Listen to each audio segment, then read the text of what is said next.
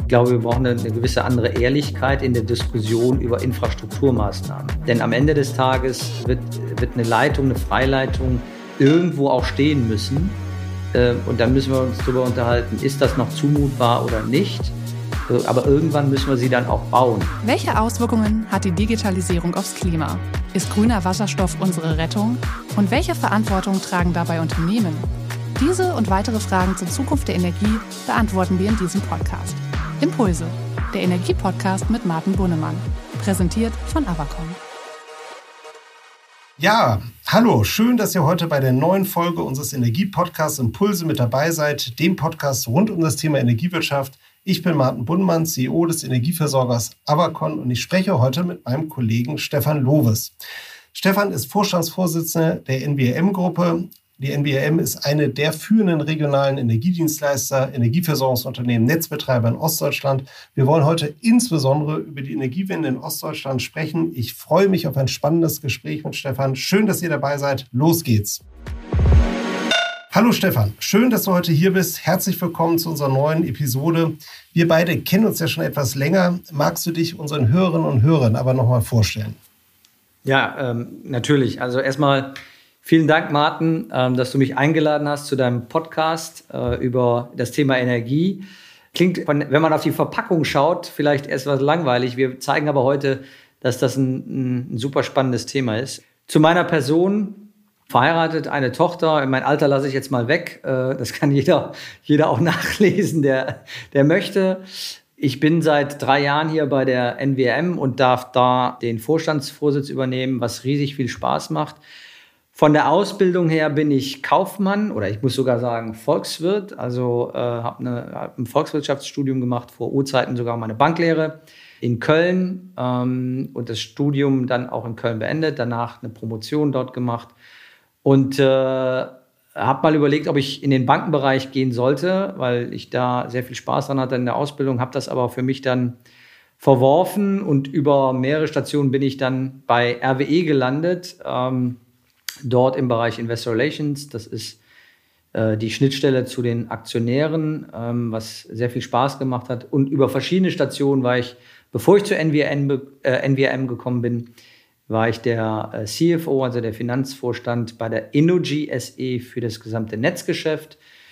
Ähm, und dann kam ähm, die Frage, ob ich mir nochmal vorstellen könnte, was anderes zu machen, was äh, ich tatsächlich konnte. Und gerade so ein Vorstandsvorsitz bringt dann nochmal eine andere Dimension, wie du weißt, Martin, mit sich, denn du hast genau die gleiche Kombination. Ne? Du bist Finanzvorstand der Avacon und CEO der Avacon. Das gleiche darf ich hier bei NWM auch machen. Stefan, danke für den Überblick. Äh, sehr interessant. Du bist ja ein Kind Nordrhein-Westfalens, hast da wichtige sag mal, Stationen deines Studiums verbracht, auch beruflich. Dann bist du nach ähm, Ostdeutschland gegangen, ganz konkret. Ihr sitzt in Chemnitz und Markleberg bei Leipzig. Ähm, was ist für dich denn persönlich das Spannende beim Thema Energie, Energiewende in Ostdeutschland?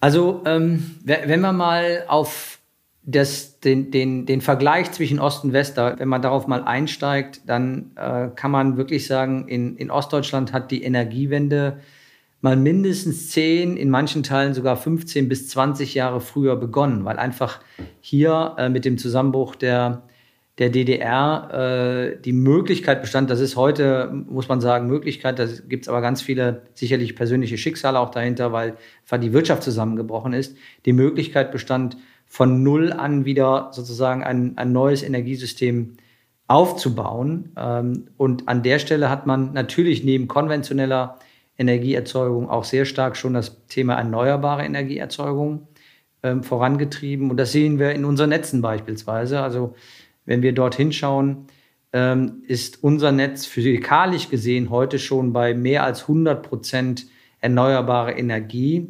Physikalisch heißt, wie viel Erzeugungskapazität gibt es dort schon im Netz, gemessen am Letztverbraucherabsatz. Und bitte, das muss man auch immer so als rechnerische Größe verstehen. Also es ist nicht jeden Tag, jede Sekunde, sondern wenn ich die Summe der, der erzeugten Elektronen mal aufsummiere versus die Summe der verbrauchten Elektronen, dann ergibt sich eine Relation von über 100 Prozent. Aber, das ist eine spannende Stefan, Geschichte. Äh, du sagst zu Recht, es ist, man muss das äh, mal, neutral betrachten oder im Jahresdurchschnitt betrachten. Nichtsdestotrotz, ich glaube, das zeigt, was möglich ist, wenn wir überlegen, dass wir im bundesweiten Durchschnitt, glaube ich, irgendwo bei 40 Prozent oder so liegen, ja, 50 Prozent liegen. Ja. Also das äh, sieht man, dass, dass äh, ihr bei euch in euren Netzgebieten schon sehr weit seid beim Thema äh, Dekarbonisierung der Energieerzeugung wir haben uns ja schon mal darüber äh, unterhalten. Du, du, siehst ja auch das Thema grüne Energien perspektivisch auch als absoluten Standortvorteil. Vielleicht kannst du das noch mal ein bisschen einordnen. Ja, absolut. Ich glaube, ihr bei Avacon habt genau das gleiche Thema wie wir, dass äh, sehr viele Kunden auf uns jetzt zugehen und fragen, was sind denn Möglichkeiten zur Dekarbonisierung? Und gerade Energieversorgung ist einer der Treiber, um äh, Produkte CO2-neutral äh, zu bekommen.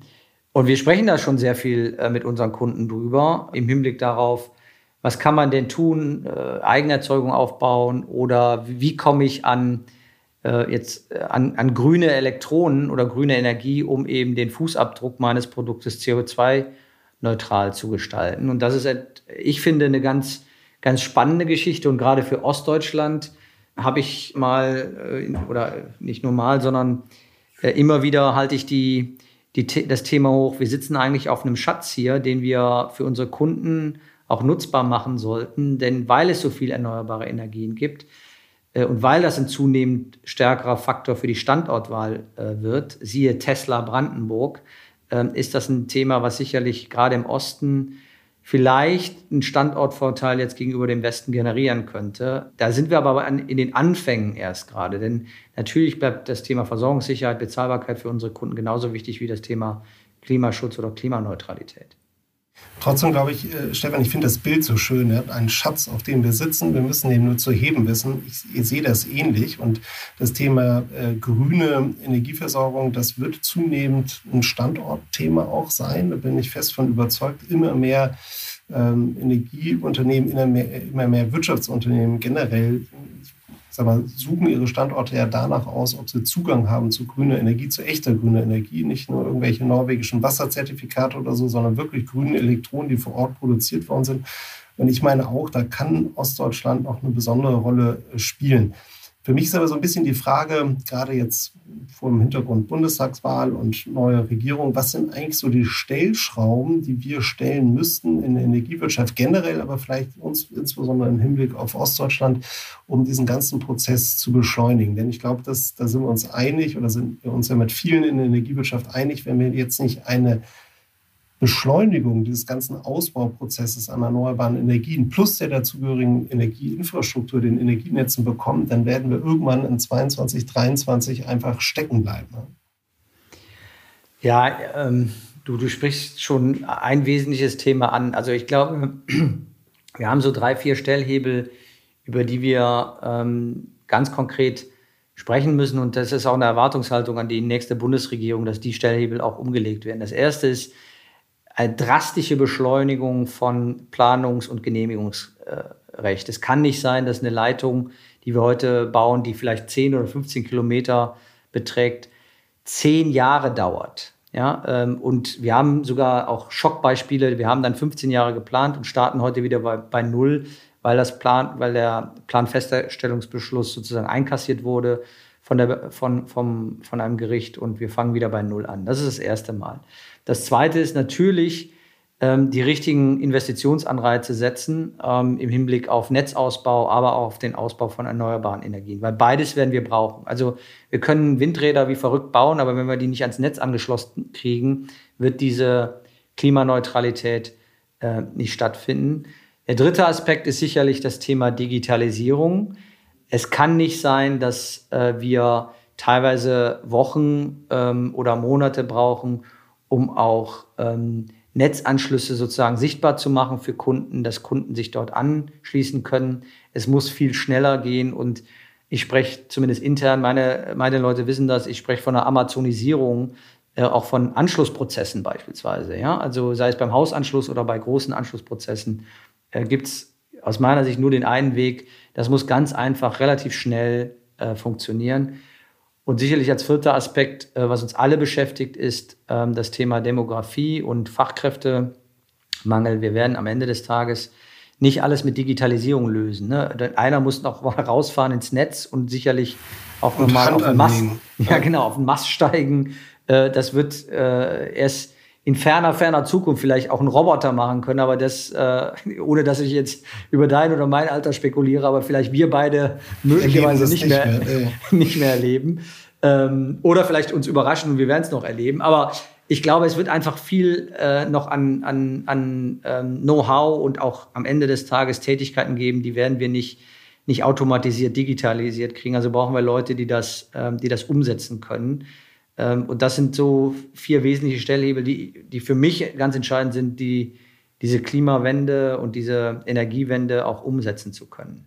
Stefan, wenn du sagst Investitionsbedingungen, gehört für dich da auch das Thema Planungsrecht dazu, Genehmigungsverfahren und ein Aspekt, den man immer sensibel diskutieren will, weil wir wollen nicht das Thema Bürgerbeteiligung und so einschränken. Aber ich glaube, wir müssen auch eine Diskussion darüber führen, dass wir unser ganzes Rechtsschutzsystem neu austarieren. Also ich, ich brauche eine andere Rechtssicherheit. Du hast das Beispiel angesprochen. Ihr plant über zehn Jahre lang eine, eine Leitung und müsst dann nochmal neu mit dem Planungsverfahren äh, beginnen. Das hemmt halt auch massiv aus meiner Sicht ähm, den Ausbau an erneuerbaren Energien. Ja. Absolut. Ähm, und ich, ich, ich würde auch ein Stück äh, noch weitergehen. Ich glaube, wir brauchen eine, eine, gewisse andere Ehrlichkeit in der Diskussion über Infrastrukturmaßnahmen. Ähm, denn am Ende des Tages wird, wird eine Leitung, eine Freileitung irgendwo auch stehen müssen. Äh, und dann müssen wir uns darüber unterhalten, ist das noch zumutbar oder nicht. Äh, aber irgendwann müssen wir sie dann auch bauen. Und ich bin vollkommen bei dir. Ich will jetzt nicht ähm, Bürgerrechte, berechtigte Einwände ja, kaputtreden oder dagegen reden. Aber ich glaube, irgendwann muss man dann auch mal die Entscheidung treffen und sagen, ja, wir haben alle Interessen berücksichtigt. Äh, und vielleicht gibt es ein oder zwei Interessen, die können wir nicht mehr berücksichtigen. Und trotzdem müssen wir aber dann das bauen. Also ich wage mal eine, eine, einen Satz, den habe ich an anderer Stelle schon mal geprägt. Auch Infrastruktur tut zum gewissen Grade auch weh. Ja, also ähm, es ist nicht so, dass eine Autobahn immer hübsch aussieht, eine Bahnstrecke immer hübsch aussieht, eine Freileitung immer hübsch aussieht, sondern irgendwo äh, ist, ist vielleicht so ein, ein Thema, auch eine Infrastrukturmaßnahme, die irgendjemand vielleicht in irgendeiner Weise, und wenn es nur in der Sichtlinie ist, behindert. Aber die Ehrlichkeit gehört dazu. Ja, finde ich, ich glaube, wir müssen uns da ehrlich machen. Du sagst gerade, es tut weh oder große Infrastrukturvorhaben. Und da sind wir eigentlich sehr schnell beim Thema auch gesellschaftliche Akzeptanz. Ähm, das bewegt mich auch, ehrlich gesagt, beim ganzen Umbau unseres Energiesystems und zwar eigentlich in zwei Dimensionen. Das eine ist wirklich Akzeptanz für die konkrete Maßnahme vor Ort. Also ich baue einen Windpark hin, ich baue eine Freileitung hin, ich baue Autobahnen oder ähnliches hin. Dann habe ich da ein unmittelbares Akzeptanzthema. Aber ich glaube auch, wir haben auch ein gesellschaftliches Akzeptanzthema in, in Hinblick auf ähm, Preisgünstigkeit äh, der, der Energieversorgung. Also wenn es uns nicht gelingt, ähm, Energie zu wettbewerbsfähigen Preisen zu liefern, zu Preisen, die auch gesellschaftlich akzeptiert werden, dann, dann glaube ich, kommt das ganze Projekt Energiewende unter Druck. Und da würde mich nochmal dein Blick drauf interessieren, insbesondere aus einer ostdeutschen Perspektive. Ähm, ja, ich, ich versuche die Frage mal mit ein paar Zahlen zu beantworten. Wir ähm, haben ja ein Vertriebsgeschäft, darin sind 1,3 Millionen Kunden äh, enthalten, die wir täglich mit Strom und, und oder Gas ähm, beliefern. Und es gibt einen wesentlichen Unterschied, ähm, denn wenn wir zum Beispiel auf die durchschnittlichen Verbräuche von, von Stromkunden schauen, dann ist, hat man immer so eine Zahl von dreieinhalbtausend Kilowattstunden für einen Vier-Personen-Haushalt in West, also in, in Deutschland im, äh, im Kopf. Das ist aber eine westdeutsche Zahl. Äh, wenn wir nach Ostdeutschland gucken, dann ist die Zahl statistisch gesehen um 1000 Kilowattstunden niedriger, einfach bei zweieinhalbtausend Kilowattstunden, weil eben der, äh, der Vermögensstand, so will ich es mal sagen, ein anderer ist. Ja? Es gibt halt nicht Leute, die einen zweiten oder dritten Kühlschrank hier haben. Also die, das Klassische, was man vielleicht kennt. Also ich habe den ersten Kühlschrank, den gebe ich aber nicht weg, sondern den stelle ich mir dann irgendwo ins Gartenhäuschen für irgendwelche Feiern äh, und der verbraucht dann dort Strom. Das ist hier ein bisschen anders, ne? denn, denn ähm, das, das Lohnniveau und auch das, die Vermögenssituation ist hier in vielen ostdeutschen Bundesländern noch unterhalb des Westniveaus. Das, auch nach 30 Jahren Wiedervereinigung äh, hat sich das nicht angeglichen. ich will jetzt keine volkswirtschaftliche Diskussion daraus machen, aber ich glaube, das muss man bei dem Thema Bezahlbarkeit ein Stück weit noch berücksichtigen. Und generell, wenn wir jetzt über Akzeptanz sprechen, eigentlich hat der Ostdeutschland, und ich glaube, das war auch Thema beim Ostdeutschen Energieforum, ähm, wo du vor zwei Wochen zu Gast warst, äh, wir haben ja eigentlich in Ostdeutschland das Thema, wir haben mehr Fläche als im Westen. Wir haben ähm, auch eine geringere Bevölkerungsdichte in breiten Teilen unseres Versorgungsgebiets. Wie können wir denn sagen wir, die Menschen vor Ort mehr zu Verbündeten machen oder für die Energiewende gewinnen, mit zu Verbündeten, Profiteuren der Energiewende machen? Also ich glaube, das, das, das Erste ist, ich, ich gehe nochmal zurück auf das Thema Schatzkarte, indem wir versuchen, diesen Standortvorteil, der jetzt langsam sich als Standortvorteil herauskristallisiert, umzumünzen in Arbeitsplätze. Ne? Also ähm, in, in, und zwar hochwertige Arbeitsplätze. Und das sehen wir gerade, dass, dass sich äh, Batterieansiedlungen beispielsweise in, in, Richtung Ostdeutschland bewegen, dass sich, äh, ich will jetzt nicht wieder das Thema Tesla bemühen, aber Automobilproduktion sich in Ostdeutschland ansiedelt. Wir haben das gleiche in Zwickau, da sitzt VW und baut den ID3. Ähm, das ist der erste Punkt. Das zweite ist natürlich die klassische Partizipation. Also wir ähm, haben eine Plattform dort aufgesetzt, wenn wir erneuerbare Energien ähm, bauen, dass sich Bürger dort direkt beteiligen können und zwar vor Ort die Bürger beteiligen können. Dafür reservieren wir auch einen bestimmten Betrag, der dann vor Ort ausgeschöpft wird. Und ich kann dir sagen, der ist relativ schnell immer ausgeschöpft, nämlich nach einem oder zwei Tagen äh, ist dieses Budget sozusagen äh, als Investitionskapital genutzt. Ich fand das eine super Plattform, Stefan. Ich äh, hatte dich ja schon mal überreden wollen, dass auch ähm, ja, Vorstände, befreundete Unternehmen sich daran beteiligen können. Ich fand das richtig klasse. Also ich glaube, das, äh, das kann wirklich dazu beitragen, dass solche Projekte vor Ort äh, mehr Akzeptanz finden. Ich kann dich beruhigen, auch der Vorstandsvorsitzende dieses Unternehmens hat keinen Vorteil. Er hat auch keinen Vorteil bekommen. genau. Du, lass uns noch mal einmal äh, zum Thema Ostdeutsches Energieforum gehen. Das ist ja sag mal, eine der großen Veranstaltungen im Kontext Energiewirtschaft ähm, in Ostdeutschland. Ähm, wir sprechen ja bei Energiewende unglaublich viel über Strom. Also die letzte Dekade war eigentlich immer geprägt durch Elektrifizierung, Dekarbonisierung der Stromerzeugung. Du kennst das alles und ein Sektor ist dann mehr ins Augenmerk durch E-Mobilität, ist, glaube ich, Mobilität auch ins Augenmerk äh, gerückt. Aber der ganze Wärmesektor ist eigentlich bis jetzt fast außer Diskussion, außer in Fachkreisen außen vor geblieben. Das scheint sich jetzt äh, zu ändern in der politischen und auch in der gesellschaftlichen Diskussion. Aber wie siehst du hier den Transformationspfad für den Wärmemarkt, insbesondere in Ostdeutschland? Also ähm, ich, ich kann dir sagen, das Thema Gastherme und Gasheizung ist hier ähm, ein, ein ganz wichtiges Thema, insbesondere weil wir, das weißt du genauso gut wie ich, weil die, die Ölheizung sozusagen ein endliches Dasein fristet. Und jeder sich natürlich fragt jetzt äh, und, und, viele äh, aus ihrer Eigenheiminvestition so nach 10, 15, 20 Jahren gerade den Punkt sind zu sagen, naja, was, was baue ich mir jetzt für eine Therme ein? Ist es dann eine Gastherme, wenn ich die Ölheizung wechsle? Oder ist es sozusagen die nächste Technologie, die aber noch gar nicht äh, massenfähig ist, wenn wir, wenn wir äh, über Wasserstoff nachdenken.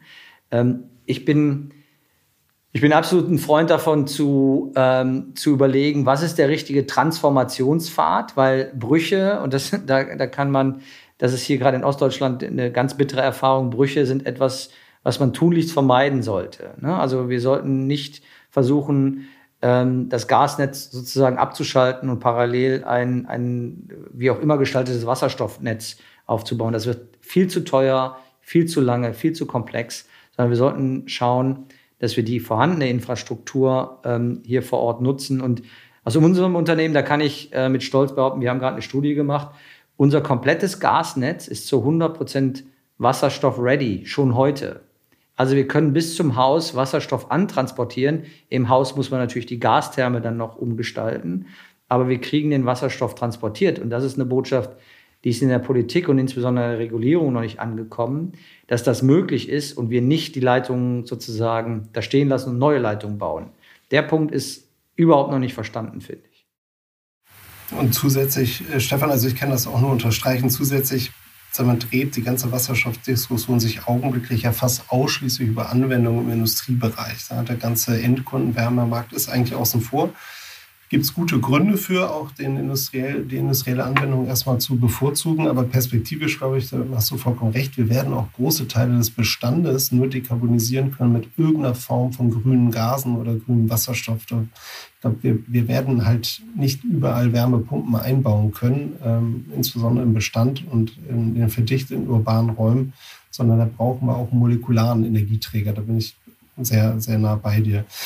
Ähm, Stichwort Wasserstoff vielleicht nochmal. Ähm, also das ist natürlich auch ein bisschen gehyptes Thema, glaube ich, davon auch sagen. Gleichwohl gibt es auch ganz konkrete Entwicklungen, warum das so ein wichtiges Thema ist. Wir teilen alle die, die, die Überzeugung, dass wir ohne ähm, molekularen Energieträger, ohne Wasserstoff nicht die Dekarbonisierungsziele erreichen können, die wir uns gegeben haben als Gesellschaft. Ihr habt ein Projekt im Wasserstofftestfeld Bitterfeld-Wolfen. Ich glaube, HIPOS nennt sich das. Äh, Stefan, vielleicht kannst du das auch nochmal einordnen. Ja, also ähm, wir, wir testen, und das äh, richtig, das ist HIPOS. Wir testen dort ähm, mit ganz vielen Partnern auch gemeinsam äh, zum Beispiel für unser Gasnetz, wie ist die Durchlässigkeit ähm, dieses, äh, dieses Stoffes in verschiedenen Materialien. Und auch da, Stand heute, ähm, sehen wir, dass unsere heute benutzten Materialien, also sei es Stahlrohre oder auch PE-Rohre, dass die dort äh, wasserstofftauglich sind. Ähm, und das ist etwas, ähm, was äh, wir versuchen immer mit den anderen Partnern auch ähm, der Politik gegenüber deutlich zu machen, dass das ein wichtiger Ausgangspunkt für eine Transformation und nicht für eine sozusagen für einen Bruch und dann einen Neuanfang darstellt. Und der nächste Schritt, den wir, den wir gehen werden, ähm, ist gemeinsam mit sozusagen Endanwender, Anbietern äh, zu zeigen, dass auch sozusagen der Haushaltskunde hinter dem Rohr Wasserstoff nutzen kann. Wie, wie gesagt, die Gastherme heute ist noch nicht so weit, aber da gibt es schon erste Anwendungen, erste Hersteller, die sich genau darüber Gedanken machen, wie kriegen wir das eigentlich hin. Ich war eigentlich ganz überrascht. Ich hatte letztens mit einem Hersteller der Diskus Diskussion, wie stark manche der Hersteller sich da positionieren. Ne? Dass sie ja. quasi durch Software-Updates ihre Brennthermen äh, Wasserstoff-ready machen. Und ich glaube, es ist eine sehr spannende Entwicklung, die dort auch von dem von den Herstellern getrieben wird, teilweise auch in der politischen Diskussion. Ich glaube, die können da auch Verbündete sein äh, für uns. Absolut. Ähm, Stefan, vielleicht nochmal zum Thema auch ähm, Bedeutung von NWM, der Energiewirtschaft insgesamt in Ostdeutschland. Ihr seid eines der größten Unternehmen in Ostdeutschland sowieso, habt eine große regionale Wertschöpfung, ich glaube deutlich über 1,5 Milliarden Euro oder so, über 3600 direkte Mitarbeiter, aber viele weitere Arbeitsplätze, die natürlich ähm, von euch abhängen. Ähm, was siehst du eigentlich an Rahmenbedingungen ganz spezifisch für eine MWM, ganz spezifisch für Energieversorger in Ostdeutschland, die wir brauchen, damit das so bleibt, damit ihr weiter investiert, damit ihr weiter für Wohlstand in eurer Region sorgt? Also ähm, natürlich jetzt im Großen und Ganzen den, den, den, politischen Rahmen, den wir, den wir haben. Ne? Also der ist nicht nur bundespolitisch geprägt, sondern auch landespolitisch geprägt. Ähm, ganz konkret, also Beispiel in Sachsen warten wir auf, den, auf das Raumordnungsverfahren, um eben die Flächen jetzt kennenzulernen oder zu kennen, wo wir ähm, einfach erneuerbare Energien äh, bauen können, sei es Wind, Onshore oder Solar, äh, äh. Ähm, äh, das äh, entsteht gerade, ja, die sächsische Bauordnung ändert sich gerade und da sind wir gerade dabei zu schauen, was, was heißt das denn für, für, ähm, für uns konkret hier vor Ort. Ich will aber einen zweiten Aspekt noch, ähm, der, der mir persönlich ganz wichtig ist, der jetzt auch auf, weil wir sehr, sehr viel über Sachthemen ja gesprochen haben, der mir auch ganz wichtig ist. Wir als, als NWM müssen uns natürlich auch als Arbeitgeber präsentieren und als Arbeitgeber auch attraktiv sein. Ja, du hast gesagt, wir sind in Ostdeutschland ähm, äh, sehr groß, das stimmt auch, aber natürlich haben wir, haben wir Städte wie Leipzig, Chemnitz oder im weiteren ähm, Berlin, wo wir um, um, Arbeitskräfte sozusagen konkurrieren. Und da müssen wir uns natürlich positionieren. Und das ist ein Thema, was ich, was wir als Vorstand äh, sehr stark ähm, auch äh, prägen und verändern, nämlich das Thema Kultur. Also wie arbeiten wir miteinander? Was sind eigentlich unsere, unsere Führungsprinzipien, unsere Themen rund um, wie wir miteinander umgehen? Und das ist, ein, ist genauso wichtig äh, für, für mich persönlich wie das Thema, was tun wir eigentlich konkret in Produkten oder in Investitionen. Stefan, finde ich toll, dass du es ansprichst. Ich weiß, dass du beim Thema Kulturwandel auch ziemlich weit vorne mit dabei bist. Ich persönlich auch sehr stark dafür das Thema einsetzt. Wir haben ja, glaube ich, beim ganzen Thema der Art der Zusammenarbeit insgesamt in der Industrie, aber auch insbesondere in der Energiewirtschaft durch die Corona-Pandemie eine Beschleunigung in der einen Kulturwandel erlebt. Äh, wir sprechen viel über das New Normal, also Neudeutsch, das neue Normale nach der Corona-Krise. Und ich, ich teile das. Wir müssen das leben, wir müssen das Positive aus der Krise auch mitnehmen. Ähm, was, was sind denn genau die Themen, die du eigentlich davor vorantreibst? Also wie verändert sich so ein klassischer Energieversorger in Ostdeutschland eigentlich aus der alten Welt hin ins New Normal? Ähm, ich mache es mal ganz konkret mit zwei Beispielen, die vielleicht auch sehr anfassbar sind. Wir haben äh, in der Pandemie ähm, uns überlegt, na, wir sehen uns jetzt ganz selten äh, mit unseren Leuten oder die ganze, das ganze Unternehmen war mehr oder weniger zu Hause, weil über zweieinhalbtausend Leute in der Hochphase von zu Hause gearbeitet haben. Dann sind wir als Vorstand hingegangen und haben gesagt, wir wollen jetzt ein, auch ein klares, positives Zeichen setzen, ähm, dass dass dieses Gemeinschaftsgefühl weiterhin da bleibt, weil wir uns eben nicht mehr sehen und haben allen freiwillig das Du angeboten. Sehr unaufgeregt. Wir haben das einfach eben, wir haben das nicht gefeiert, sondern wir haben einfach im Intranet einen Post gemacht, in dem wir erklärt haben, warum wir als Vorstand allen jetzt das Du anbieten und wirklich nicht zwanghaft, sondern als freiwillige, freiwillige Leistung nach dem Motto, ihr, ihr könnt uns duzen und wir werden euch auch duzen. Äh, egal, ähm, wer du bist, ähm, was du machst, das ist äh, unternehmensweit gewesen. Das war natürlich ein Stück weit ein Kulturschock. Und ich sage auch heute, ähm, duzen sich alle im Unternehmen. Nee, tun es nicht. Ähm, aber es hat eine, eine ganz andere Dynamik äh, im Unternehmen in der Diskussion gegeben, weil wir Hierarchien rausgenommen haben, die vorher manchmal gefühlt oder nicht gefühlt da waren, weil wir, weil wir sozusagen ähm, Leute in Diskussionen plötzlich erleben, die vorher ganz still waren, die sich auch nicht getraut haben, Dinge mal zu sagen. Das ist sozusagen ein Beispiel. Das Hast du eigentlich, Stefan, Entschuldigung, wenn ich ja, da reingehe, weil ich das so interessant finde, weil ich ähnliche Erfahrungen mache. Wie ist denn das eigentlich im operativen Geschäft? Also ich äh, erlebe das eigentlich sehr positiv, sagen wir, in den Verwaltungsfunktionen und so. Aber wie ist das, wenn du wirklich rausgehst mit euren Monteuren, mit den Bereitschaften sprichst? Äh, findet das da Akzeptanz, dass du als Vorstandsvorsitzender dass du einforderst oder anbietest? ähm, das ist, ist, eine total spannende Frage. Und wir sind da noch lange nicht am Ende des Prozesses. Ne? Also das ist nicht mit dem, mit dem Du jetzt, ähm, mit dem Umschalten des Du-Anbietens hat sich, hat sich das verändert und dann ist das alles gut. Nee, nee, das ist ein, das ist ein Weg. Ähm, und genau an der Stelle, ähm, ja, wir haben das vor einem Jahr knapp schon gemacht. Und natürlich muss ich das heute, wenn ich draußen bin und ich treffe natürlich Monteure oder in Meisterbereichen, muss ich das immer noch mal betonen, dass ich diese Diskussion bitte oder diese, dieses, dieses Gespräch im Du führen möchte. Dieses Du ist freiwillig. Wenn du das nicht willst, dann gehen wir auch sehr gerne auf sie um. Ich kann dir aber sagen, äh, ich habe bislang von, keine Ahnung, 150 Gesprächen, äh, die man so typisch hat, habe ich genau zwei, die den Mut hatten, und das ist, erfordert ja Mut, zu sagen, nee, ich möchte beim Sie bleiben. Und das war völlig okay. Und die Kollegen untereinander müssen sich auch nicht duzen. Ich, ich erkläre aber immer häufiger, ähm, warum das Du für mich sozusagen keinen Unterschied macht bei Respekt oder Führung. Und ich sage auch ganz offen, die Leute, die sich duze, sind nicht meine Freunde, weil ich in dem, in dem Du nochmal einen Unterschied zwischen du bist mein Freund und du bist mein Arbeitskollegin oder Arbeitskollege sehe. Das, aber das, das braucht Zeit und das braucht eine gewisse Akzeptanz. Ich finde aber für mich und für uns als Vorstand, weil wir haben es ja zu dritt angeboten oder zu viert damals noch, jetzt sind wir wieder zu dritt im, im, im Vorstand, für uns war das die wirklich richtige Reaktion zur richtigen Zeit.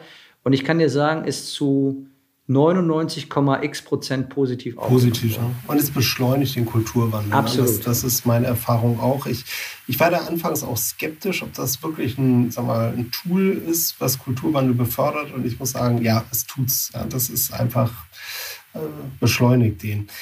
Nochmal zwei andere Aspekte, Stefan, wo ich weiß, dass ihr bei der NBM auch viel macht. Ähm, das eine ist flexibles Arbeiten. Wie wichtig wird das nach der Krise im New Normal? Und das andere ist das ganze Thema Digitalisierung als das Riesenthema, aber natürlich auch im Arbeitsalltag ähm, in der Energiewirtschaft wichtig. Wie, wie geht ihr mit den beiden Themen um? Also ich fange mal mit dem, äh, mit, mit dem letzten Thema an Digitalisierung, weil ohne das ist flexibles Arbeiten aus meiner Sicht überhaupt nicht möglich. Ähm, wir, du, ich, wir alle brauchen das Thema Digitalisierung, weil wir sonst eben nicht ortsunabhängig arbeiten können. Natürlich gilt das nicht für jeden. Ne? Also jemand, der bei uns Netzmonteur ist, der kann nicht ortsunabhängig arbeiten, weil der muss ins Umspannwerk fahren, der muss zur Freileitung fahren. Ne? Also es trifft nicht nicht je, auf jeden zu, aber ähm, auf ganz, ganz viele trifft dieses, dieses Thema zu und Digitalisierung hilft uns, das umzusetzen, dass wir eben teilweise von der Zeit unabhängig werden. Das ist, ein, ist natürlich ein, ein tricky Thema, ne? weil wir können ja nicht, äh, wir können ja nicht nachts um drei äh, erst vielleicht Kundenanfragen beantworten oder uns gegenseitig äh, die, die Themen beantworten. Aber wir können sehr stark ortsunabhängig ähm, unterwegs sein, weil wir einfach, das war vor der Pandemie zum Glück schon so, äh, sehr stark darauf gesetzt haben, dass wir flexible Arbeitsplätze haben. Also sehr viele hatten Laptops, ganz wenige nur noch Desktops. Äh, wir alle haben, ich sag mal, kleine Spinnen, äh, also jetzt diese Jabras, ne, die dann sozusagen eben Team-Meetings auch leichter hörbar machen und so weiter. All die kleinen Themen, elektronisch verfügbare Zugänge zu Akten oder zu ähm, zu Laufwerken. All das haben wir, haben wir umgesetzt, bis hin zu Freigabeprozessen. Also wie unterschreibe ich beispielsweise eine Bestellung? Ne? Das mache ich heute nicht mehr mit Stift und Papier, sondern ich habe ich hab ein Tool, wo ich dann das freiklicke. Ja? Das ist die eine Seite. Die andere Seite, und das ist etwas, wo ich der Pandemie bei allem, was, was negativ damit um die Ecke kam, äh, wirklich, muss man sagen, das war, ein, das war ein Beschleuniger. Wir haben uns Dinge getraut, die hätten wir vorher, hätten wir die im Unternehmen uns wirklich zu Tode diskutiert, wirklich zu Tode diskutiert, weil wir sind von einem auf den anderen Tag in der Pandemie alle nach Hause gegangen, weil das war die einzige Schutzmöglichkeit und das waren von einem auf den anderen Tag über 2000 Leute, ohne zu wissen, ob unsere funktioniert's IT, oder funktioniert's genau, nicht, ne? ja. ob unsere IT-Infrastruktur hält. Und sie hat mit, mit anfänglichen Schwierigkeiten wirklich sehr gut funktioniert. Und dann sind wir nach zwei, drei Monaten hingegangen und haben gesagt, das werden wir nie wieder zurückdrehen wollen und auch nicht können. Und wir sind jetzt genau in dem Thema unterwegs, dass wir den Teams die Freiheitsgraden geben, zu sagen, Ihr könnt selber entscheiden, wie ihr Anwesenheit definiert, wie viel Büro und so weiter. Das finde ich, Stefan, nochmal super interessant. Also ihr macht das teamspezifisch. Ihr gebt also genau. nicht für ganze, ich sag mal, für Teil oder für Gesellschaften aus Konzerns irgendwas vor, sondern ihr sagt dezentrale Verantwortung, das muss ein Team für sich selbst organisieren. Ne? Absolut. Wenn die Teams sich sozusagen aufsummieren und sagen, wir sind jetzt, keine Ahnung, 100 Leute ne, und die haben alle die gleiche Regelung, fein.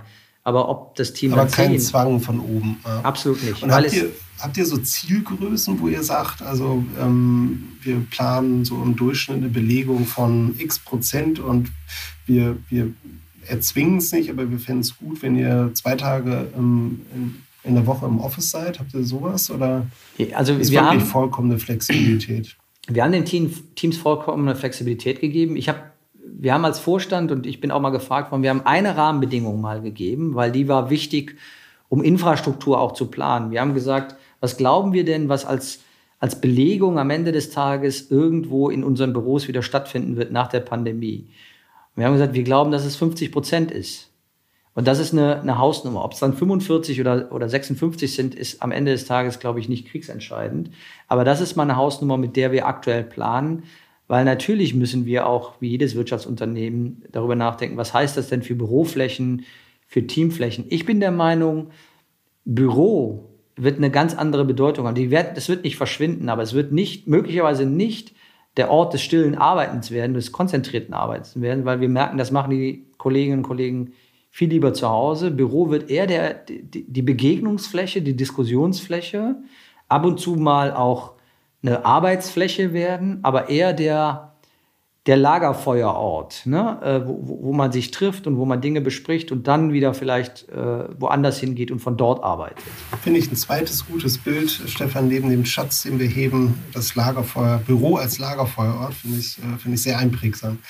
Stefan, vielleicht noch äh, mal einen ganz anderen Blick. Ähm, kommunale Partnerschaften in Ostdeutschland. Ihr habt ja starke kommunale Gesellschafter, Aktionäre, die zum größten Teil auch konzessionsgebende äh, Gemeinden sind. Ähm, kannst du da noch mal einen Blick drauf werfen? Zusammenarbeit, Bedeutung kommunaler Partnerschaft für euch in Ostdeutschland, vielleicht auch noch mal mit einem Blick, Vergleich Richtung Westen. Ist das anders ausgeprägt oder wie erlebst du das?